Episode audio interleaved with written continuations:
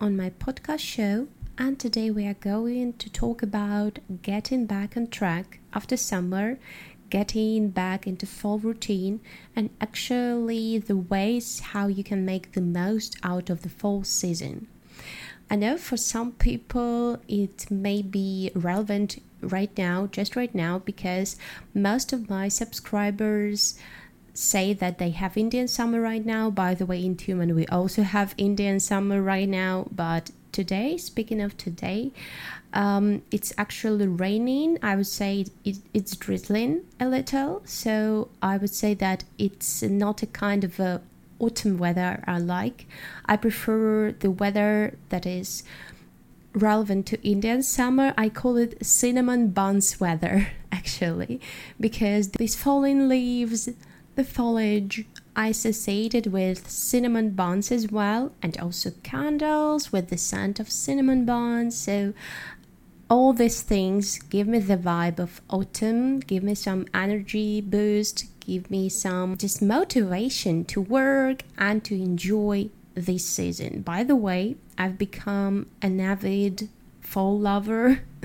I would say so, as I find it so cozy, so heartwarming. This season just calms me down after hectic summer, after no routine at all, because I would say that I've become a a person of discipline, a person of healthy routine, a person of uh, healthy habits, I would say. Something has changed in my mind actually. Um, I think it's because I'm getting older, probably too old for all this stuff, you know. but anyway, I'm really happy to get back on track to my healthy routine. And today I'm going to share with you how you can back, get back on track. Um, with your healthy routine, with some habits that you were that were habitual to you during the year, but in summer we for sure know that we fall out of this routine and it's totally fine. Today I'm going just to tell you how you can make it easy, how you can even enjoy the process of getting back on track after your great summer. First of all, I'd like you to summarize your summer and make like a list of five best things that happened to you during this summer because it is the best way to sum up this summer and get yourself ready for the new season, for new activities, new new hobbies, new routine. So please first make a list of these best probably events or activities, something new in your life that has happened this summer. And then you can go straight to the tips I'm going to tell you. First things first, please keep it simple don't expect to go from no routine if you had no routine in summer to your full regime that you had before the summer. There is no way you are going to keep it. You are going to be stressed after no activity at all. For example, you used to do yoga every day in spring. Then in summer, you skipped your yoga classes at all because you had no time for some reason, or you you were unwilling to do it in class. You were more willing to do it outdoors, and it was less often. So I would say that it would be almost impossible for your body to overcome this stress. For sure, uh, your muscles will hurt, it's obvious, but I'm talking about some kind of great upheaval for your life and your body for sure because to take yoga classes you also need to schedule some time to carve out some extra free time for yoga classes so if you start with the big steps you will surely fall out of this routine again just because you didn't let your body take just small steps. As I always say, slowly but surely, and starting with small steps, you should always start your way like this. And it's not only relevant to yoga classes or sports, any other sports, for sure, it is relevant to any other activity that you are going to implement into your routine. So, one routine at, at a time. First, you start with the sport. Next week, you can start with reading 15 minutes a day, for example. Uh, next week, you are start, for example, making candles. If you wanted to start this activity, why not? And you pile up these activities, but step by step, habit after habit, mastering your routine, allowing yourself to master that routine for some time, get your body used to this, and then getting back into your regime that you had before summer. Second tip is being kind to yourself. For sure, it's really close to the first tip about taking small steps because when you take these small steps, you shouldn't criticize yourself. You shouldn't be too critical if you don't want to go jogging today. So why not? Skip it for now. But then, if it becomes a usual routine. For example, every morning you wake up at your lowest, you are not in a mood for doing anything. So here it should be discipline. For sure, you should make yourself get out of bed and go for 5 minute physical activity. Any any physical activity you enjoy, any physical any exercise you enjoy. For example, it can be not only sports but also cleaning the house. It's also some kind of exercise. For sure, many scientists proved, and well, I, I guess, well, I remember there was some kind of research on this topic, and scientists proved that actually people spend so much energy on cleaning the house. If you speak about not the overhaul of the house for sure, but if we speak about daily cleaning, so it, it also takes some calories. It also it also gives our muscles some exercise, some activity because you're actually putting things away or you're you're washing something. Washing the floor is actually great activity by the way. I mean in the way of doing sports, I think it's really close to a small workout for 10 minutes, for example. First, vacuuming the floor and then mopping the floor. So I guess these two activities will definitely replace you small workout for about 10 minutes. So if you do forget or even if you just don't feel motivated to fill your newfound routine one day, don't beat yourself up. Habits don't form quickly, so you need just some time, you need some discipline, but give yourself grace when you fall short too.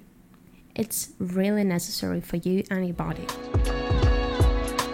Another tip rewarding yourself, or it's my favorite one I would say that I can't imagine my life without rewards. Otherwise, I would definitely spend my whole life lying on the sofa doing absolutely nothing, to be honest, because rewarding is the best thing about doing activities, different activities.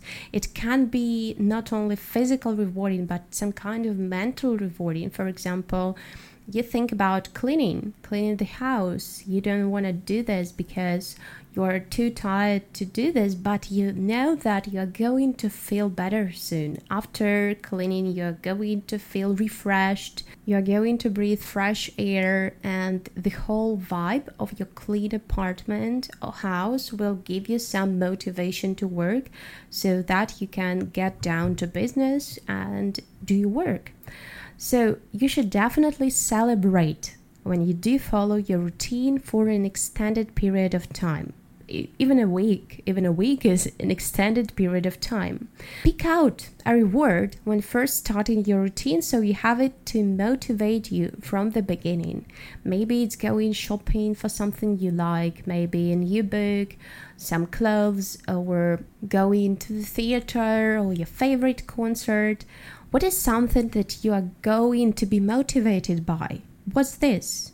What do you choose? Make sure that your reward is something that you actually want and desire, and that it's motivating enough for you to stay the course. And my last tip would be about abandoning your routine again. So once you get back into routine, stick with it. Even through holidays and vacations for sure, I know how difficult it is to overcome the desire to put everything away, to fall out of your routine, and not ever getting back there because you feel that you deserve some rest, you deserve doing nothing. If you do need to change it, I recommend modifying the routine, comparing to falling out of it. If you feel like that you cannot stand your routine anymore, I'd recommend to change it, to modify it for the holidays, for the vacation time. Uh, but I don't recommend cutting it out completely because it becomes a pattern of stopping and starting, and it's easy to fall into it and can become really frustrating later because your routine is actually many times connected to your goals.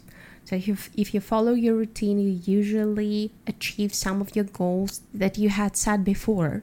So think about your goals each time and modify your routine. If you are tired of reading the book at home, you have tried different positions in different rooms, okay, go to the coffee shop. The same is with work. If you can work on your laptop, take your laptop away with you or your phone if it's about creating some content.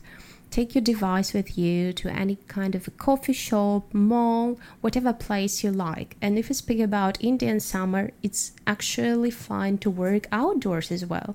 For example, I like working on my balcony each time when I feel like, oh, today I don't have any time for a walk. So I think it would be a nice idea to go to my balcony and enjoy the views and enjoy the fresh air given me some fresh thoughts for creating content, for creating lessons, whatever. But anyway, just make sure that you change the location if you're tired of your routine or change the way you are doing it, this routine. For example, you were used to doing your routine. Well, if you speak about cleaning the house, you were used to cleaning the house in total silence. Why not to turn on a pod? My pod, for example. well, any pod that you like, or maybe a video, so that it would be accessible from any position you're doing, you're cleaning. Why not to try it? So change your routine, but please don't fall out of it. Don't cut it out completely. And now let's go to a pleasant part and talk about welcoming the new season, welcoming autumn, and the ways we can make the most out of it. So, for sure, the best thing you can do is think about your interior. Because during autumn for sure we are mostly at home. We spend so much time at home. And bringing the beautiful tones and textures into your home, it's a great way to surround yourself with the season. So it doesn't mean like that you need to bring bright orange pumpkins or fallen leaves. If that's not your style, there are many ways you can do that. For example, you can change the palette of the house, make it in warm colors, uh, the orange one, green one, yellow. So the color, well, for sure, they shouldn't be bright colors. They should be warm, heartwarming. Some pro- probably some details, small figurines that you can decorate your house with. Some vases, some small, tiny details that will make your home cozier and really close to the palette of this season. After decorating your house, you can fill your kitchen with the smell of fresh baking. I know many people associate the fall season with fresh baking. The scent of it from the oven can truly transform a whole. That is true for any season, but you will definitely agree with me that there is something about the sense of autumn that bring an extra injection of comfort baking apples spiced cinnamon mm, it's so tasty uh, toffee warming ginger all of these have the ability to, to transport us to a land of log fires and fleece blankets if you are not really into baking or you have little time for this you can replace it with, you know, some special candles with the scent of fresh baking. I've seen them many, many times on these small islands in the mall, maybe you've seen. There are a lot of people who are making candles with the scent of spicy pumpkin latte or cinnamon buns, uh, whatever makes you feel cozy, makes you feel the smell of fresh baking. Even the candle with the scent can replace it. And you can buy a piece of this in any any coffee house or bakery. The most important thing about enjoying the season is heading outdoors just to experience these seasonal changes. It goes without saying that outdoors is the best place to experience the seasonal changes. You can admire the colorful foliage, you can enjoy the scent of this foliage in the street. You can hear the sound of rustling leaves under your feet. So what can be better? And the fresh air in autumn is special fresh, mostly in the morning and in the evening. It has its special scent, and the crunching of the leaves beneath your feet, and the crisp, chill air, and the golden horizons as well. So, oh my god, each time when I think about this great sunsets in autumn, it just literally takes my breath away. So, yeah, you should definitely enjoy it more outdoors. Even if you have a busy day, try to carve out at least 10 minutes to enjoy the walk around your house at least. In the evening, when the sunset is great, or in the morning, when the air is filled with crisp chill. So, yeah, please try to carve out some time. You will definitely enjoy your even small walk. Another important thing that I didn't think about until I had a speaking club session having deep overhaul, having deep clean in my house. It's so obvious that we need to spruce up our home before winter because we are going to stay in the house more than we can do it in the summer because usually we do it in spring. I don't know about you, just let me know in the comments. But I usually do total overhaul in my house and I spruce up my home every spring. And it's weird. It was weird to me when I read an article about autumn cleaning, just preparing your house before winter. And it's so obvious. You stay at home mostly every day, every single day. It's really necessary to prepare your home for such a period. So, work your way through a to do list. Tick off the jobs you don't do as often, such as cleaning the inside of your kitchen cupboards, washing your curtains. By the time you settle down for the colder month and house mouse syndrome kicks in, you'll be able to relax in the knowledge that your home is sparkling clean around you. So I think it's one of the things I'm going to do this this year because I've never thought about that. And I think my fall season and winter season as well will be different due to this overhaul, due to this preparation, cleaning preparation. So yeah, it's definitely a good th- a good thing to try.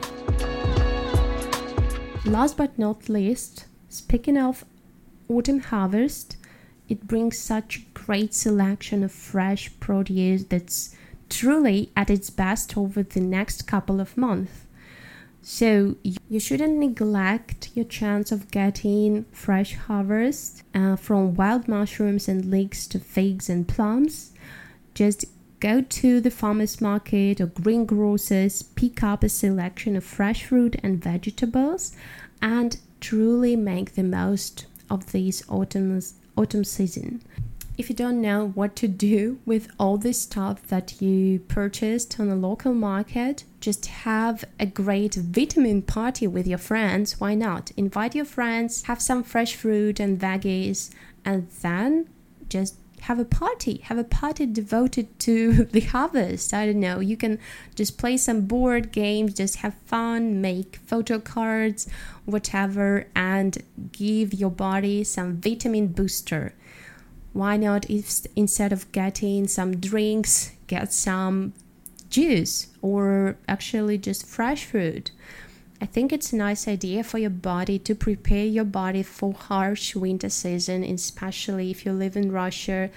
It is really harsh. So I would recommend you to get the most out of this harvest. And by the way, this year, I don't know about you, but on my orchard, we have so many great tomatoes and cucumbers and pears as well. Oh, I adore pears. Our homemade, I would say, pears. They are so tiny, but they are full of juice, full of vitamins, and I appreciate it. So I'm going just to make the most out of this harvest not like conserving all these all these products for winter no but making the most out of them right now with my friends with my family having a plate of fruit every day. So something like this. So i hope that these tips will help you somehow to make the most out of the fall season. By the way many times today. I was switching from fall to autumn season. Sorry for that, but sometimes I feel like it's it's more suitable to say fall season than autumn.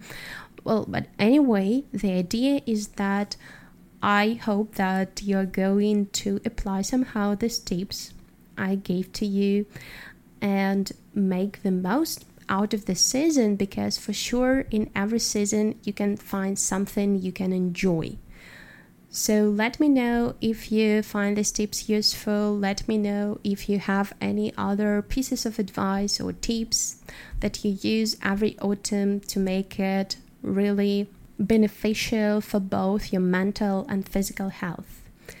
And see you soon then.